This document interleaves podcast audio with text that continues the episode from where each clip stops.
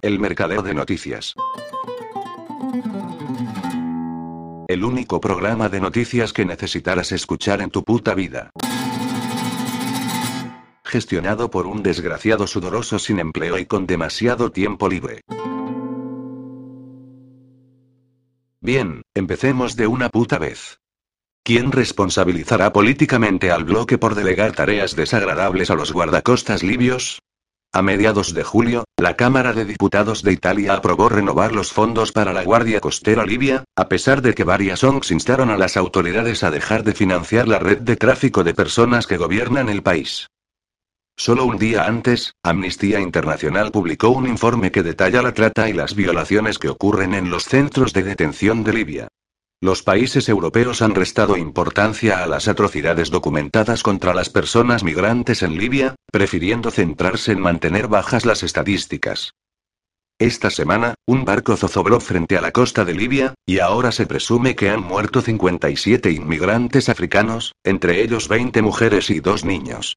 La Organización Internacional para las Migraciones en Libia, OIM, estableció recientemente que casi 6.000 migrantes fueron interceptados y devueltos a Libia este año en lo que va de año.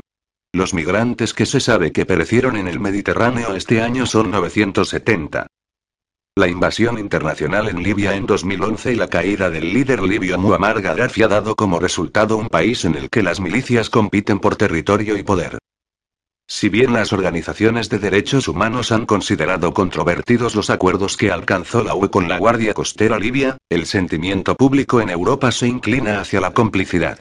La migración se juega como una carta poderosa en todo el espectro político, y tanto los gobiernos como el público fomentan el racismo y la xenofobia.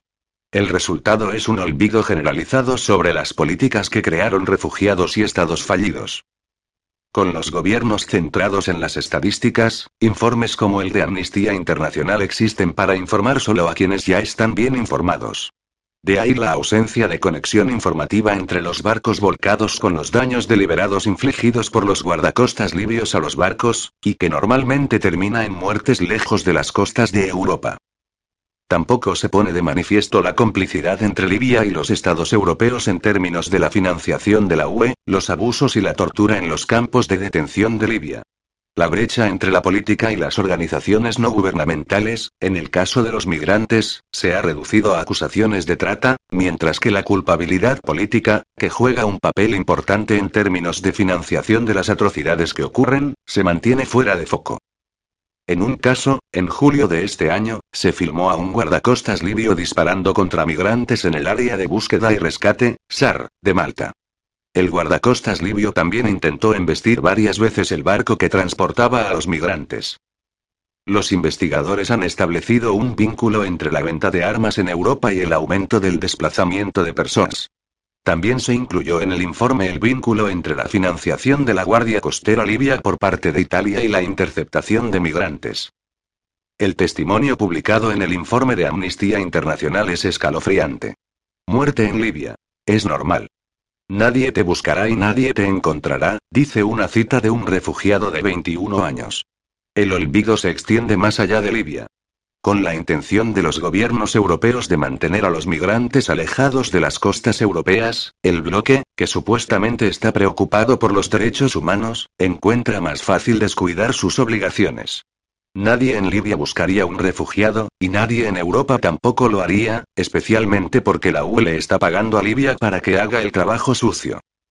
Amnistía Internacional pidió a la UE que garantice la rendición de cuentas. Sin embargo, la rendición de cuentas desde dentro del mismo paradigma de explotación simplemente creará nuevas víctimas.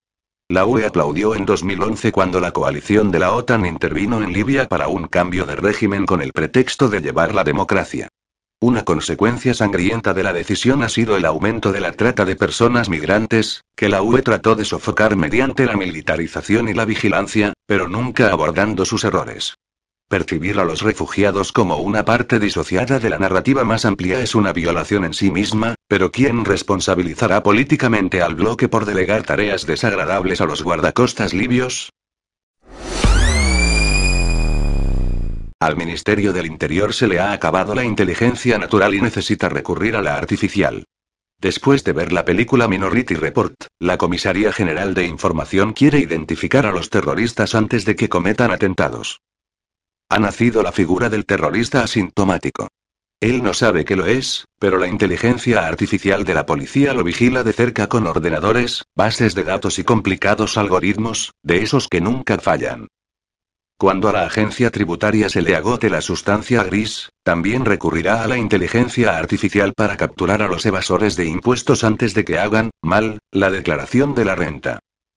La Fiscalía Anticorrupción, que también anda escasa de inteligencia, podría imitarles para capturar a los concejales antes de que adjudiquen las obras públicas a emprendedores sin escrúpulos a cambio de sobresueldos y maletines.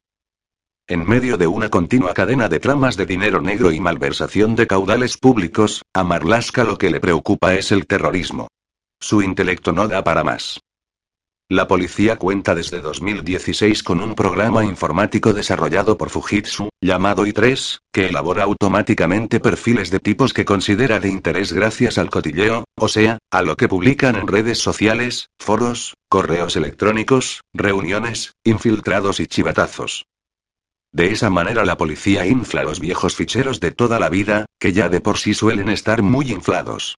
Las mil y una tonterías que los bocazas largan en Internet, se multiplican y se clasifican hasta que algún capataz de la Comisaría General de Información le ordenen llevar los papeles ante el juez, porque lo ordena el gobierno, porque se acercan las elecciones, porque hay que sembrar el pánico y cualquier pretexto es suficiente para iniciar una redada y un sumario en la Audiencia Nacional.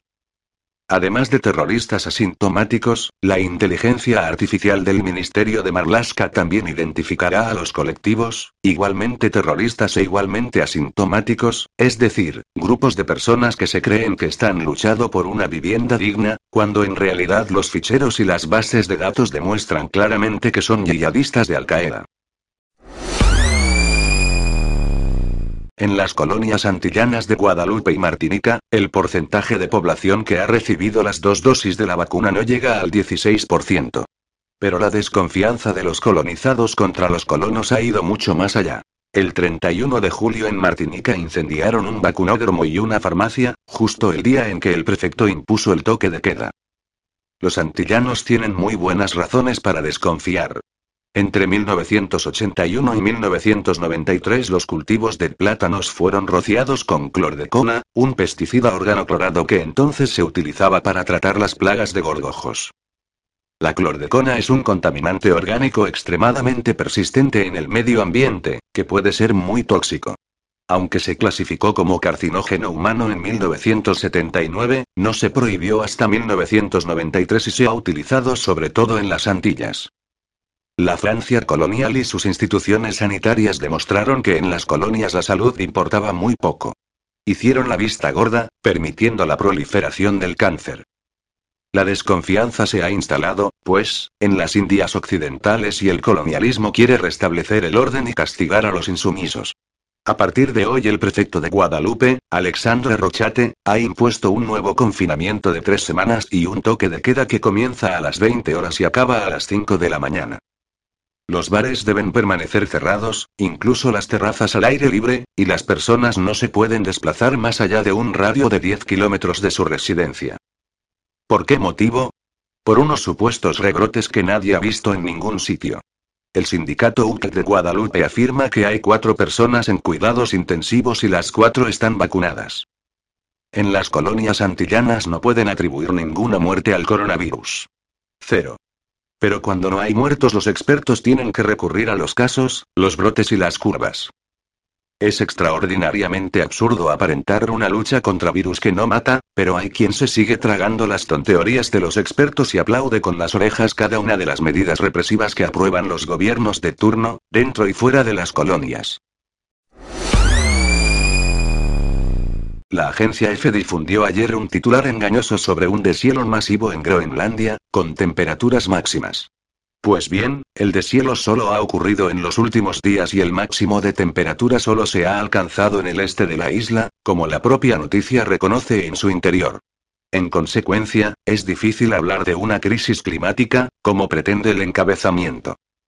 Las alarmas climáticas se construyen sobre este tipo de subterfugios, sobre datos parciales, en el mejor de los casos, y aprovechando que la mayor parte de los lectores de cualquier medio solo leen los titulares y se desinteresan ampliamente por la información científica. La otra forma típica de manipulación también es conocida. Solo se habla de la temperatura del planeta cuando sube y nunca cuando baja. Solo se habla de las olas de calor, pero nunca de las de frío. Contrastemos la noticia de la agencia F con un artículo reciente del NSIC, National Snow Ice Data Center, cuyo título no puede ser más chocante. Primavera de 2021 en Groenlandia, más nieve, menos de cielo. Esa era, en síntesis, la situación de la capa de hielo de Groenlandia a fecha 30 de junio de este año. El artículo científico proporciona datos de la serie histórica de años anteriores que no dejan lugar a dudas. En la primavera de este año el derretimiento de la capa de hielo de Groenlandia fue inferior a la media de 1981-2010, tanto en superficie como en número de días. La masa de la capa de hielo es de unos 550 mil millones de toneladas, 41 mil millones de toneladas por encima de la media del período 1981-2010. En consecuencia, en Groenlandia hay más hielo ahora que en el promedio anterior de 30 años. En cuanto a la temperatura del aire, ha subido en el noroeste de la isla, pero ha bajado en el sureste. No se observa, pues, ninguna crisis climática, ni en un sentido ni en el otro, ni en una zona ni en otra. Artículo en Consent Factory por CJ Hopkins, el 31 de julio del 2021. La gente puede decirse a sí misma que no ha visto hacia dónde se dirigían las cosas durante los últimos 17 meses, pero sí lo han visto. Han visto todas las señales en el camino. Todas las señales estaban escritas en letras grandes y gruesas, algunas de ellas en escritura germánica de aspecto aterrador. Decían, este es el camino hacia el totalitarismo. No voy a volver a mostrar todos esos carteles. La gente como yo ha estado señalándolos, y leyéndolos en voz alta, desde hace 17 meses. Cualquiera que sepa algo de la historia del totalitarismo, de cómo transforma progresivamente la sociedad en una monstruosa imagen especular de sí misma, ha sabido desde el principio lo que es la nueva normalidad, y lo hemos estado gritando a los cuatro vientos. Hemos visto cómo la nueva normalidad ha transformado nuestras sociedades en distopías paranoicas, patologizadas y autoritarias en las que la gente ahora tiene que mostrar sus papeles para ver una película o tomar una taza de café y mostrar públicamente su conformidad ideológica para entrar en un supermercado y comprar sus alimentos. Hemos observado cómo la nueva normalidad ha transformado a la mayoría de las masas en turbas histéricas y borrachas de odio que persiguen abiertamente a los no vacunados, los Untermenschen oficiales de la ideología de la nueva normalidad. Hemos observado cómo la nueva normalidad ha hecho precisamente lo que todos los movimientos totalitarios de la historia han hecho antes, de acuerdo con las cifras. Hemos señalado todo esto, a cada paso del camino. No voy a reiterar todo eso de nuevo. Sin embargo, voy a documentar dónde nos encontramos en este momento, y cómo hemos llegado hasta aquí, para que conste, para que la gente que te dirá después que no tenía ni idea de por dónde iban los trenes entienda por qué ya no confiamos en ellos, y por qué los consideramos cobardes y colaboradores, o algo peor. Sí, es duro, pero esto no es un juego. No es una diferencia de opinión. El establishment gobernante global capitalista está implementando una nueva estructura social y un método de gobierno más abiertamente totalitario. Están revocando nuestros derechos constitucionales y humanos, transfiriendo el poder fuera de los gobiernos soberanos y las instituciones democráticas a entidades globales que no rinden cuentas y que no tienen lealtad a ninguna nación ni a su pueblo. Eso es lo que está ocurriendo, ahora mismo. No es un programa de televisión. Está sucediendo ahora. Ya ha pasado el momento de que la gente despierte. En este punto, o te unes a la lucha para preservar lo que queda de esos derechos, y esa soberanía, o te rindes a la nueva normalidad, al totalitarismo global capitalista. No podría importarme menos lo que creas sobre el virus, o sus variantes mutantes, o las vacunas experimentales. Esto no es una discusión abstracta sobre la ciencia. Es una lucha, una lucha política, ideológica. De un lado está la democracia, del otro el totalitarismo. Elige un puto lado, y vive con él. De todos modos, aquí es donde estamos en este momento, y cómo hemos llegado hasta aquí, solo a grandes rasgos. Es agosto de 2021, y Alemania ha prohibido oficialmente las manifestaciones contra la ideología oficial Nueva Normalidad. Otras manifestaciones públicas, como la del Christopher Street Day, hace una semana, siguen estando permitidas, es la foto que se ve abajo. La ilegalización de la oposición política es un serio clásico de los sistemas totalitarios. También es un movimiento clásico de las autoridades alemanas, que les dará el pretexto que necesitan para desatar los escuadrones de matones de la nueva normalidad sobre los manifestantes mañana.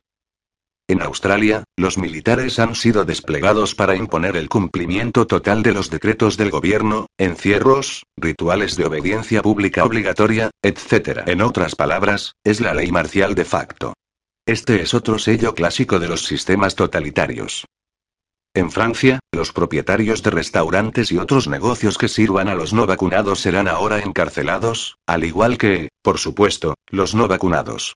La búsqueda de chivos expiatorios, la demonización y la segregación de los no vacunados está ocurriendo en países de todo el mundo. Francia es solo un ejemplo extremo.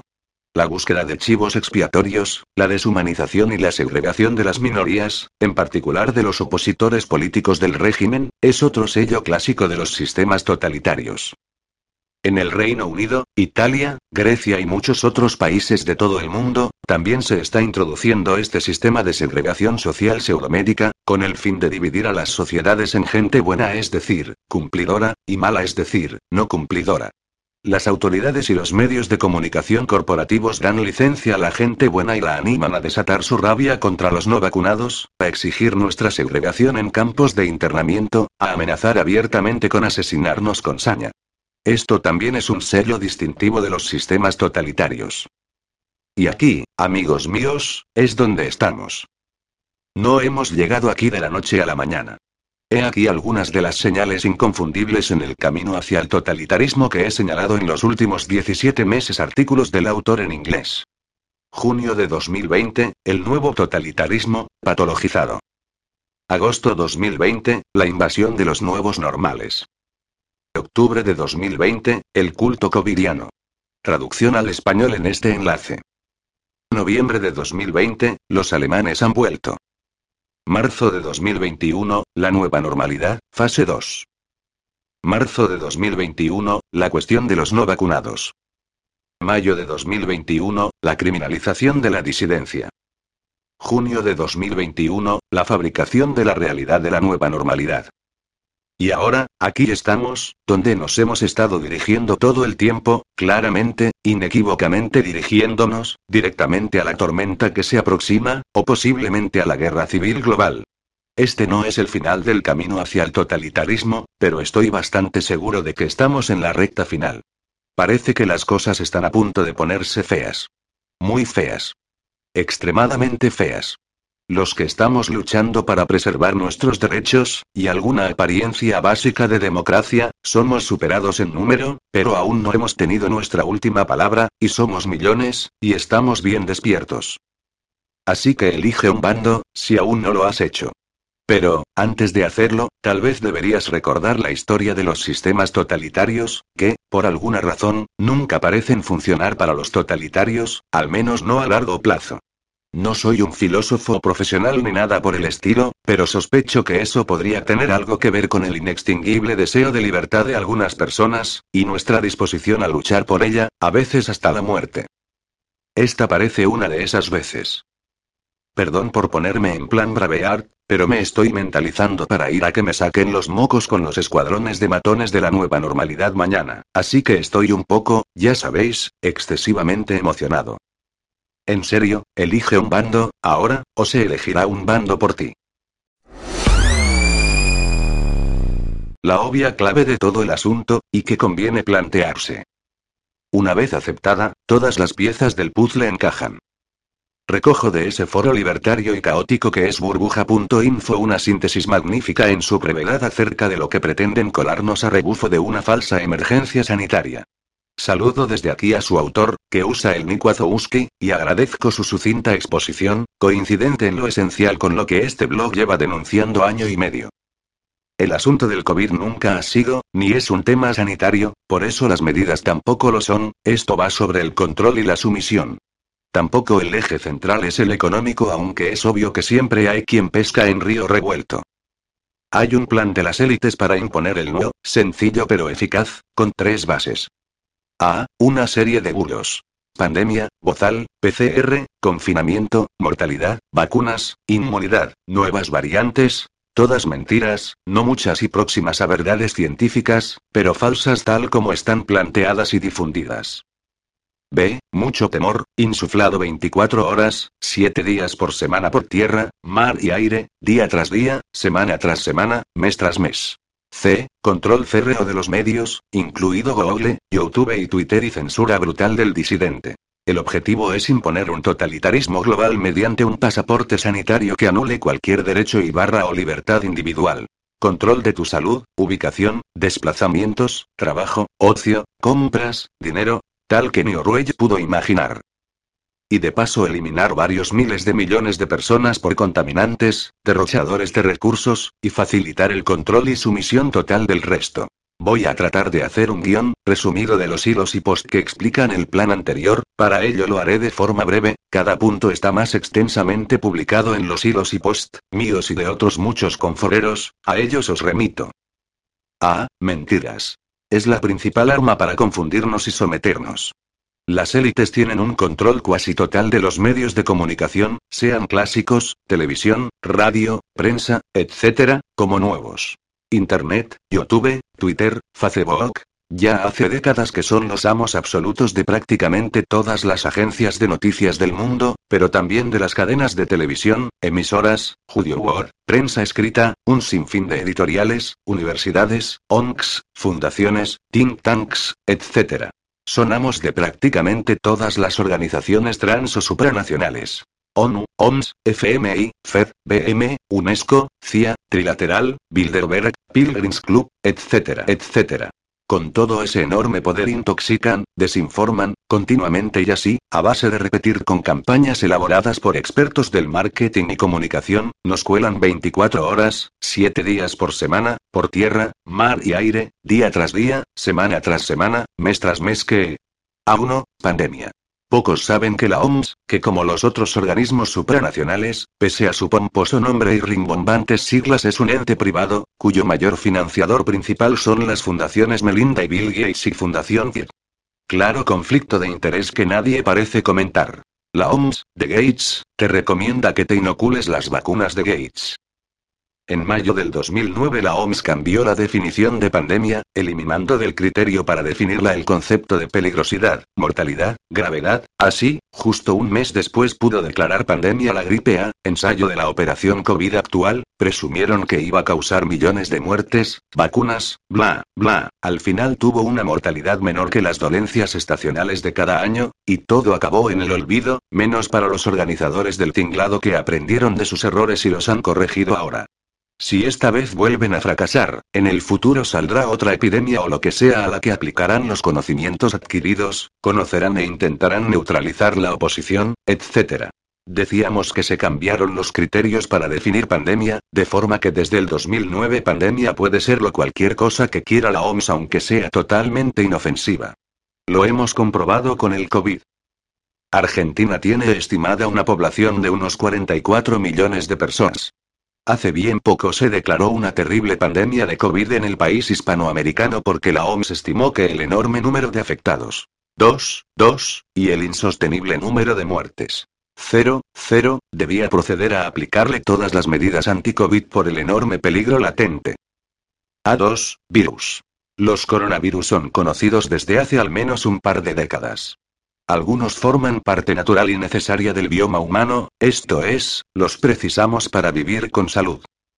De tejidos de fallecidos de COVID no ha sido posible extraer ningún virus, ni corona ni otro, al que se pueda achacar la dolencia COVID. Además se sabe que el receptor celular, la puerta por la que puede entrar en la célula, si no entra es inofensivo pues no puede fabricar proteínas ni replicarse, es el AC2 y curiosamente el tejido respiratorio humano carece de dicho receptor si bien está presente en otros órganos y tejidos. Cardíaco, testículos, cerebro, etc. A2, 1, variantes y barra o cepas. Es la penúltima mentira, esperando la siguiente. La inmunidad humana tiene varios escudos porque afrontamos amenazas muy diversas, en el tema vírico el más relevante son las células T. Debido al tamaño nanométrico de los virus los macrófagos y otros sistemas son ineficaces. Los virus RNA, como los corona, mutan bastante, cierto. Y los medios nos informan, desinforman continuamente, que han aparecido la beta, delta, epsilon, bla, bla. En realidad los virus tienen sistemas de corrección de errores que surgen durante su replicación, y son bastante eficaces, pero suele sobrevivir algún error y origina una nueva cepa o variante. Cierto. Pero hasta ahora la cepa más alejada del SARS-CoV-2 original se diferencia de este en un 0,3%, esto es, tiene una similitud del 99,7%. Lo que ningún medio informa es que personas que adquirieron inmunidad natural en 1999, 2000 y 2001, con SARS, no CoV-2, sino otros de la familia, tienen un sistema inmunitario, células T, que recuerdan ese ataque de hace 20 años a su organismo y rechazan el SARS-CoV-2 actual, primo lejano de ellos y con una gran diferencia pues solo son análogos en un 80%, es decir, difieren un 20%. Ahora los medios nos quieren convencer de que diferencias de 0,3% marcan nuevas variantes, que la inmunidad no vale, que hay que inocularse más ponzoña para reforzar, bla, bla. Es decir, los inmunizados naturales de 1999, 2000, etc. Con un virus diferente pero similar al 80% sí están inmunizados, pero una pequeña variación del 0,3%, SARS-CoV-2 actual, ya no permite al sistema inmunitario defenderse, otro gran bulo. A2, 2, vacunas. Ya se han escrito cientos de post en los que se demuestra que las vacunas COVID no son vacunas. Carecen de antígeno, ergo no son vacunas. Son terapias genéticas experimentales, autorizadas, criterio político de emergencia que las autoriza temporalmente, pero no han sido elaboradas con el método científico, aprobadas, ni han cumplido plazos y tienen varias irregularidades en los protocolos, etc. Amén de que en los propios folletos de estas terapias se indica que son experimentales. La única inmunidad que proporcionan es a los fabricantes que quedan eximidos de cualquier responsabilidad.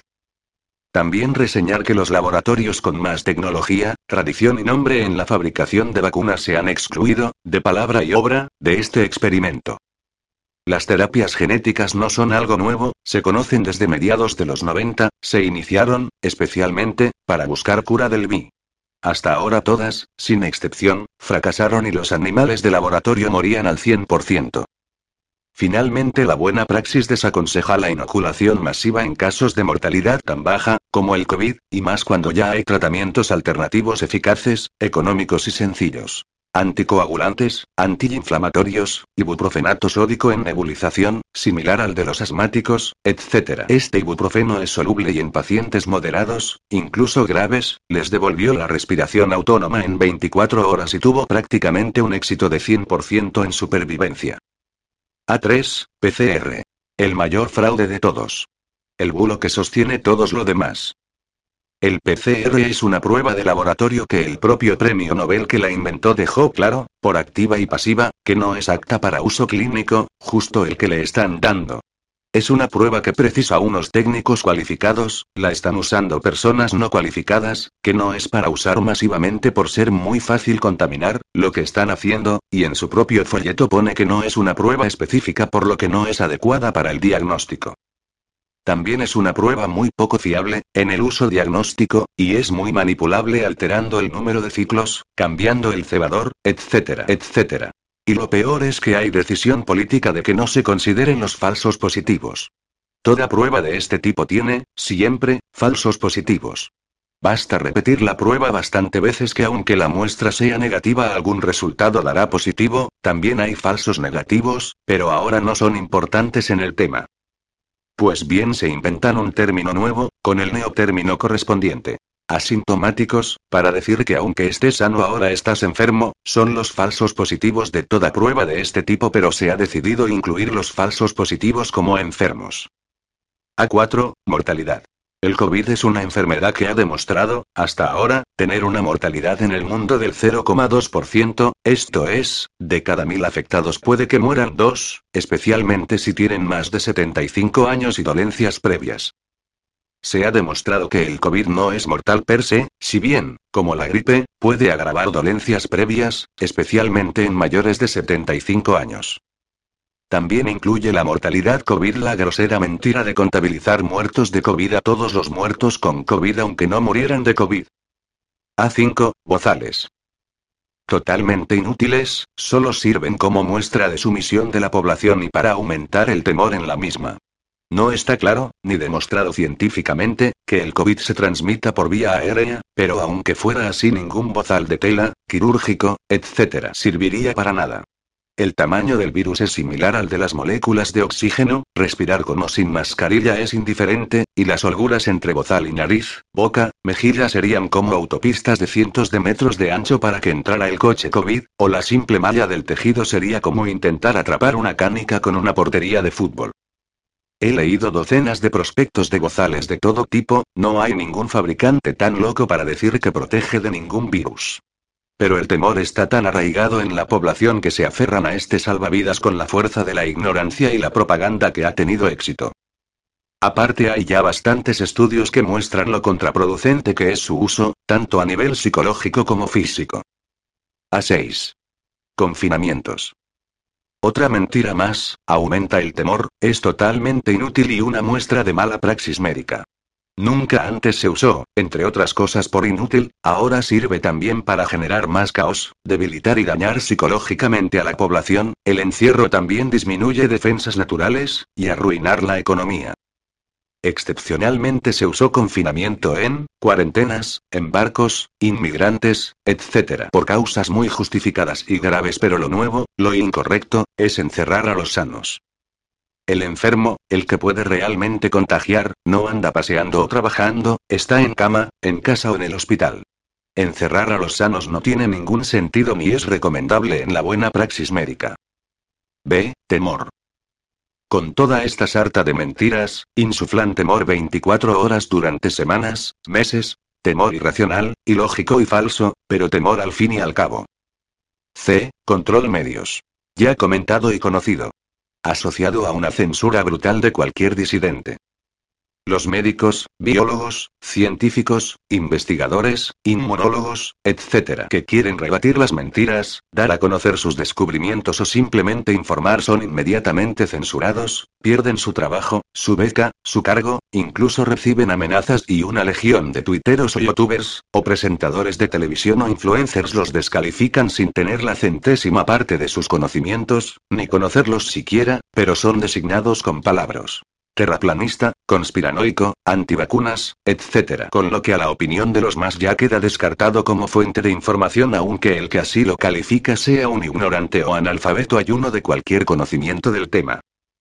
Y este plan tan sencillo basado en unas pocas, tampoco son tantas, mentiras aunque eso sí, bien escogidas, próximas a ciertas verdades científicas pero falsas, se propagan sin cesar y los expertos salen con bata blanca a explicarlas y repetirlas en la televisión al lado de presentadores que se venden al mejor postor, o perderían su empleo y posición, y los políticos que como demuestran días y otro también mienten más que hablan, pero estos son personas serias que no nos engañarían en un tema tan importante con tantas vidas en juego, ¿verdad? El lacayo de Soros, visto la ausencia de consecuencias de sus medidas inconstitucionales, parece que se ha propuesto repetir la jugada. Hasta aquí he hecho un discurso defendible, comprobable, a partir de ahora especulamos. Presumo que todo el montaje del COVID es un ensayo, como los fue la gripe aviar y otros, para imponer un nuevo mediante un pasaporte COVID, vacunas.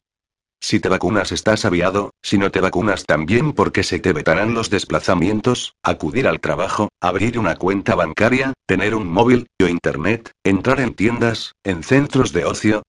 Es decir, se busca eliminar, genocidiar a varios miles de millones de personas, y a los sobrevivientes pastorearlos pues el pasaporte vacunal privará de cualquier derecho y barra o libertad a su poseedor al controlarle su salud, ubicación, desplazamientos, trabajo, ocio, compras, dinero, Sí, lo sé, soy un conspiranoico sin remedio, pero, es que tengo motivos para serlo, y no son motivos porque sí.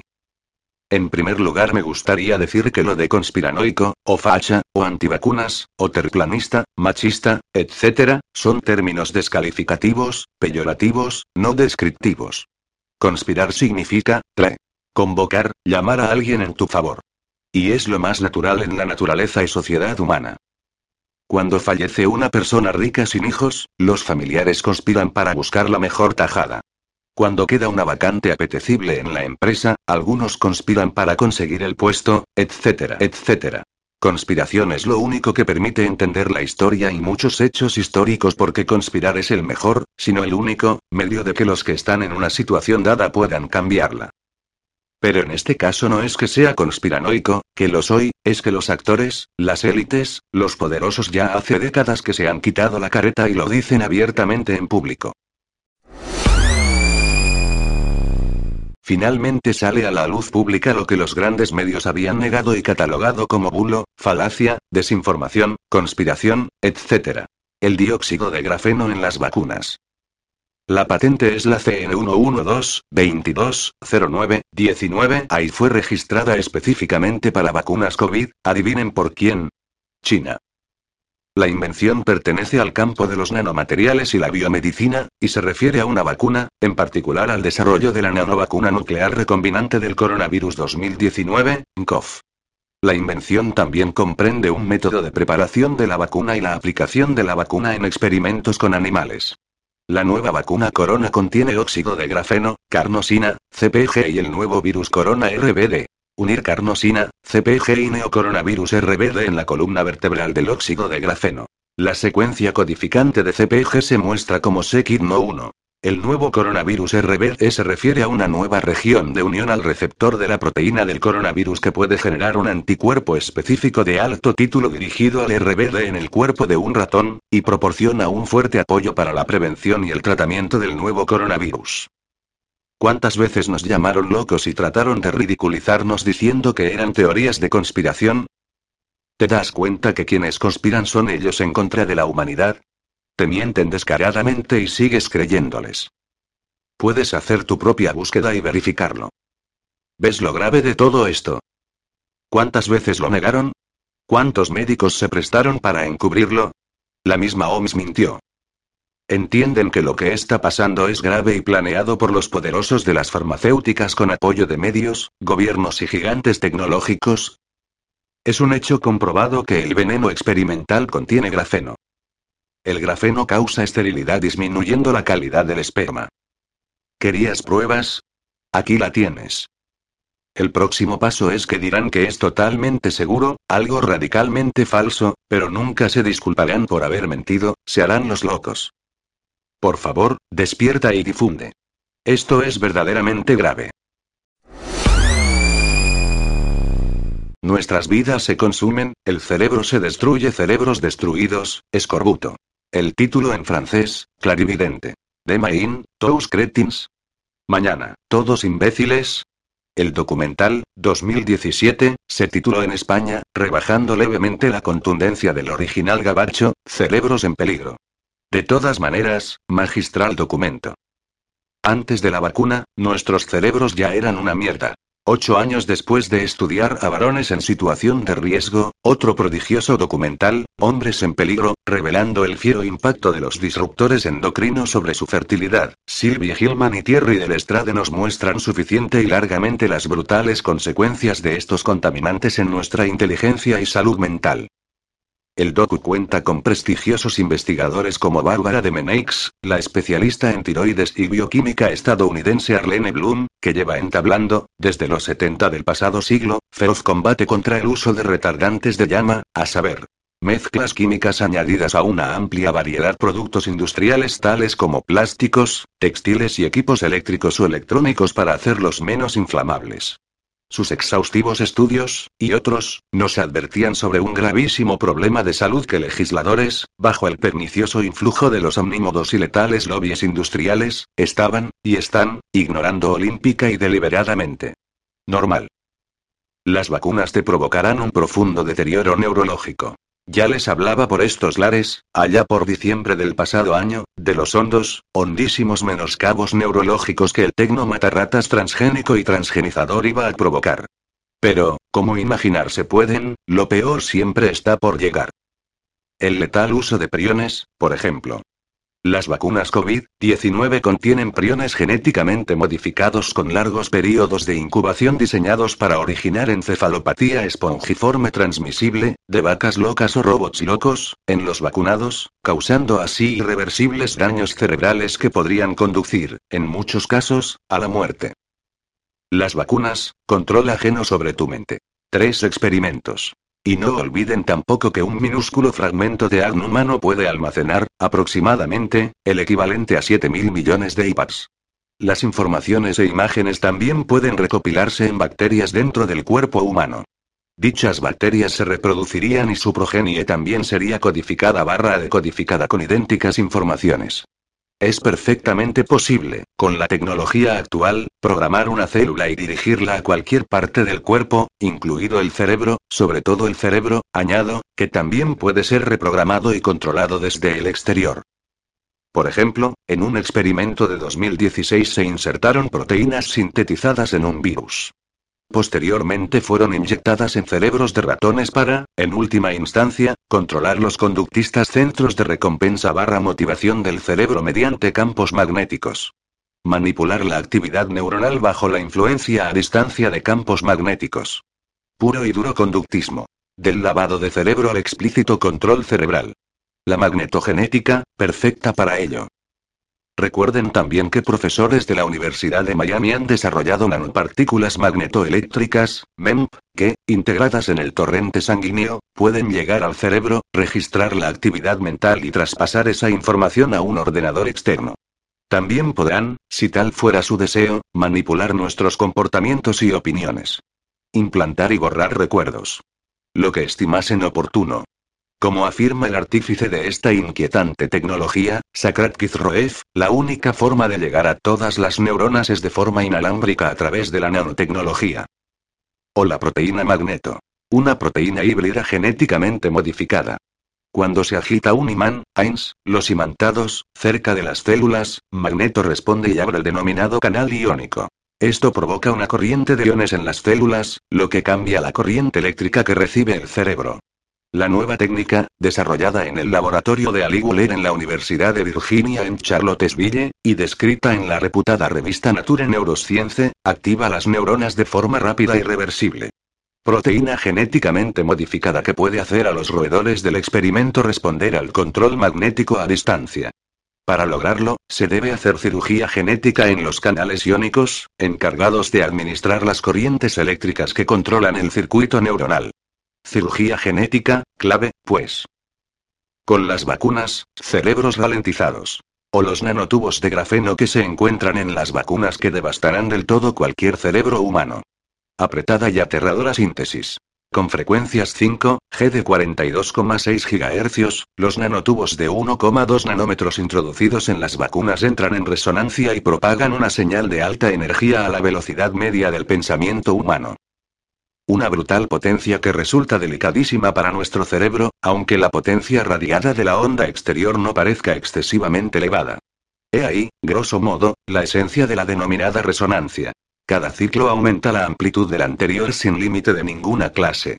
La velocidad del pensamiento humano disminuida, lentísima, bajo mínimo sí. Y pues lo dicho, asuman las consecuencias de sus actos. Luego no digan, tal Cavafis barra Moix, que todo fue un sueño. Luis Coleto. Si en España se viera comprometida la inmunidad colectiva por el egoísmo de unos cuantos se manda a los geos si hace falta para llevarlos a vacunar. Que elijan si quieren el corte inglés o el central para garantizarles la libertad de elección. Antonio Maestre, arroba Antonio Maestre, Juli 29, 2021. Empezamos por Antonio Maestre, hijo de unos cuantos padres, no lo digo yo, sino que lo pregona él en su Twitter. Ese es el nivel. La clase política parece estar ya desesperada ante un hecho más que evidente.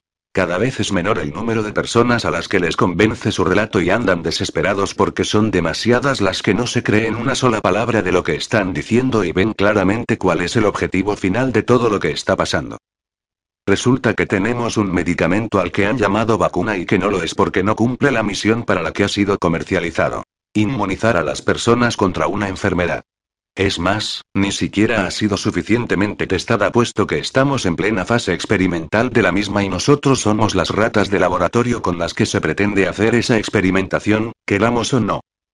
Pero por si todo esto fuera poco, el medicamento en cuestión está provocando infinidad de efectos secundarios e incluso la muerte en muchas personas que, por mucho que se quieran ocultar, ahí están y son fácilmente comprobables. Y para que participemos en esa experimentación, la basurienta clase política está recurriendo a todo. Televisiones, medios de comunicación, redes sociales, médicos vendidos y pero cada vez convencen a menos gente. Ahora ya han pasado a una siguiente fase para intentar convencernos, la del insulto, la de la persecución al no vacunado, la del intento de humillación. Y para esa fase han debido pensar en los más tontos, en articulistas de segunda, en sujetos que sean capaces de venderse y de hacer lo que haga falta por un mendrugo de pan. Y un ejemplo evidente de tipejos de esta calaña es José Carlos Caneiro, de La Voz de Galicia.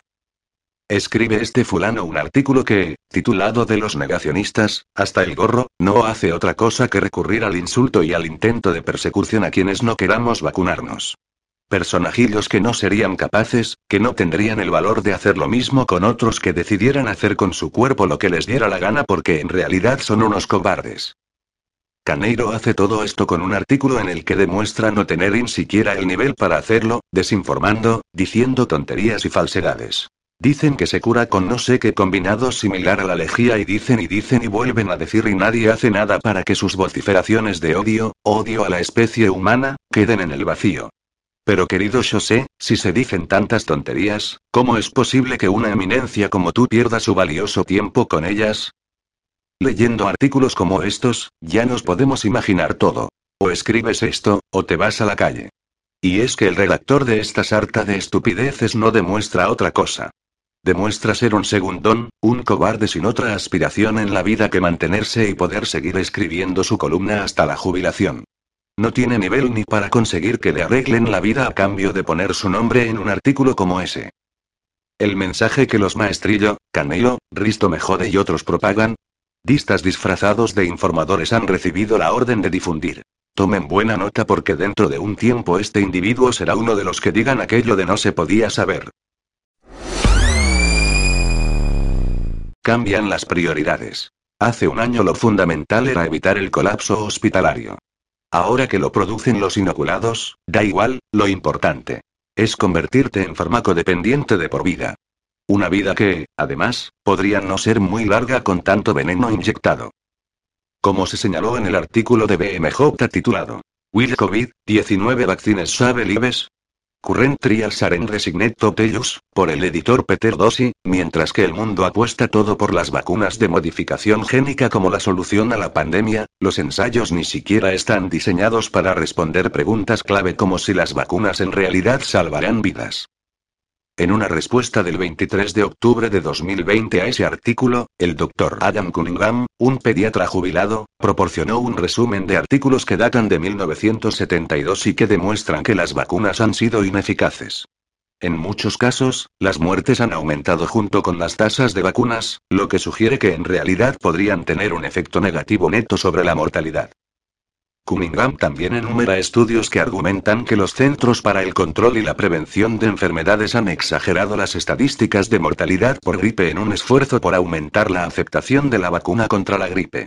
Es obvio que hacen lo mismo con las estadísticas de mortalidad del COVID-19. Si las autoridades gubernamentales no hubieran engañado a las personas sobre la verdadera letalidad del COVID-19, la mitad del país no habría aceptado una vacuna experimental de modificación génica. Como señaló Cunningham. 2020. Un estudio de 14 años descubre que las vacunas contra la gripe están relacionadas con un riesgo del 8-9% de mortalidad por todas las causas en los hombres de edad avanzada. Durante seis temporadas con predominio de barra H3N2, el aumento de la mortalidad por todas las causas fue del 16,6%. La lamentable historia de las vacunas contra la gripe debería advertirnos del proceso con las vacunas anti-COVID-19. Peter Dossi podría subestimar el caso cuando sugiere que las vacunas contra la gripe no han salvado vidas. La historia anterior y otras observaciones sugieren que, en poblaciones enteras, las campañas contra la gripe estacional de hecho han costado vidas. Esta idea es difícil de comprender frente a toda la publicidad y los informes sobre la eficacia de la vacuna. Las vacunas brindan una ligera protección a corto plazo contra la gripe estacional, pero los estudios de B ignoran por completo los efectos adversos, por ejemplo, fiebre alta, convulsiones, narcolepsia, síndrome oculo-respiratorio, síndrome de Guillain-Barré. No necesitamos ninguna vacuna de rutina que pueda causar más daños que beneficios. La selección natural ganará. A medida que avanzamos, es muy importante que no dejemos de lado las lecciones científicas en favor de la propaganda impulsada por la política. La propaganda no es ciencia. No las confundamos. Si existe un lado positivo en todo este desastre, es que cada vez más personas se interesan en temas de salud, biología, virología y vacunas.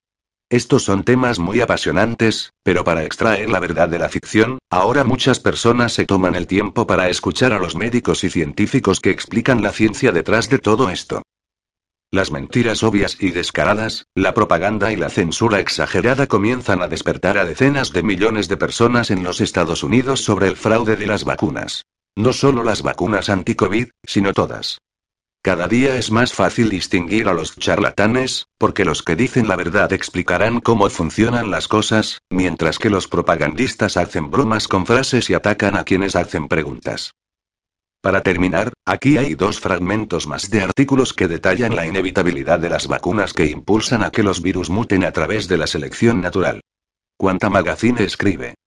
Investigaciones recientes sugieren que algunas poblaciones de patógenos se adaptan de manera que las ayudan a sobrevivir en un mundo de personas vacunadas, así como la población de mamíferos explotó después de que los dinosaurios se extinguieron, porque se abrió un gran espacio para ellos, algunos microbios invadieron el lugar de los competidores que fueron eliminados por las vacunas.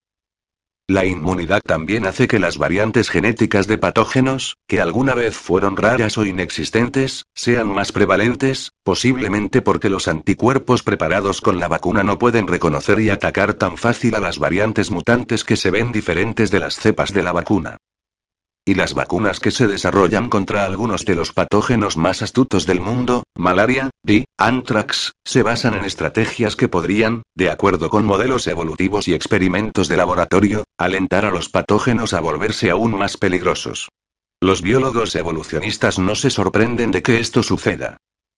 Una vacuna es una nueva presión de selección que se ejerce sobre un patógeno, y si la vacuna no erradica su objetivo por completo, los patógenos restantes con la mayor aptitud, los que pueden sobrevivir, de alguna manera, en un mundo inmunizado, se volverán más comunes. Si no comprendemos que estos patógenos mutan en respuesta a las vacunas, entonces no entendemos la selección natural, dijo Paul Ewald, biólogo evolutivo de la Universidad de Louisville. Del mismo modo, la organización Alliance for Natural Health International señala. Los mutantes de interés están en la mayoría de nuestros radares. Una pregunta importante es, ¿aumentan y disminuyen con frecuencia? En algunos países, incluyendo en los que las vacunas se produjeron a un ritmo elevado, ya están aumentando y predominando. Eso debería ser una gran señal de alerta para cualquier persona que tenga una comprensión razonable de la presión de selección evolutiva sobre los virus con capacidad patogénica. Más infección, incluyendo una infección más silenciosa entre personas asintomáticas, incluso si se reduce con la vacuna, brinda más oportunidades de mutación. Si alargamos el tiempo que tarda el virus en convertirse en otro componente endémico de nuestra virosfera, habrá más oportunidades y más mutaciones. Es muy similar al juego de la ruleta rusa, entonces, ¿por qué no empezamos a contar nuestras posibilidades?